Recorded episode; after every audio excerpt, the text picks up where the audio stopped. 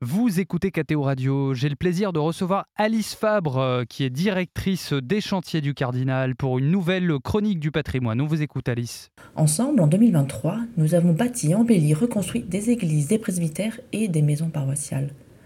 Nous avons contribué à la joie et à la concrétisation des attentes des fidèles, de leurs curés et de tout un quartier. Nous avons vu des visages s'éclairer, des liens se créer, des projets pastoraux se mettre en action dans la charité et dans la fraternité. Nous avons vu du beau, du concret, du visible.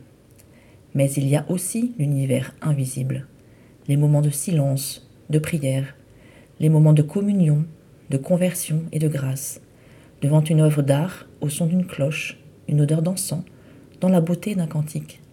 Écoutons Paul Claudel nous parler de sa conversion le jour de Noël 1886 lors des offices à Notre-Dame de Paris.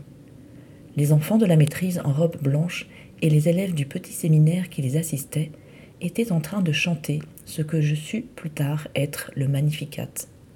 J'étais moi-même debout, dans la foule, près du second pilier, à l'entrée du chœur. Et c'est alors que se produisit l'événement qui domine toute ma vie. En un instant, mon cœur fut touché, et je crus.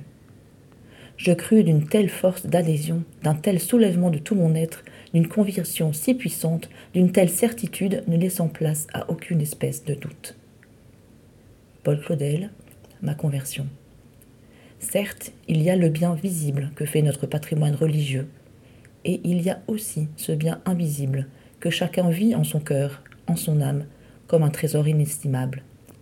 Nos églises sont des lieux privilégiés, ouverts et accueillants, où l'invisible de Dieu est à l'œuvre, les préserver, c'est agir sur ces moments de grâce, de conversion, qui sait. Merci à vous tous d'en prendre soin. Merci particulier aux amis des chantiers du Cardinal. Merci beaucoup Alice Fabre. Je le rappelle, vous êtes directrice des chantiers du Cardinal. Excellente journée à vous.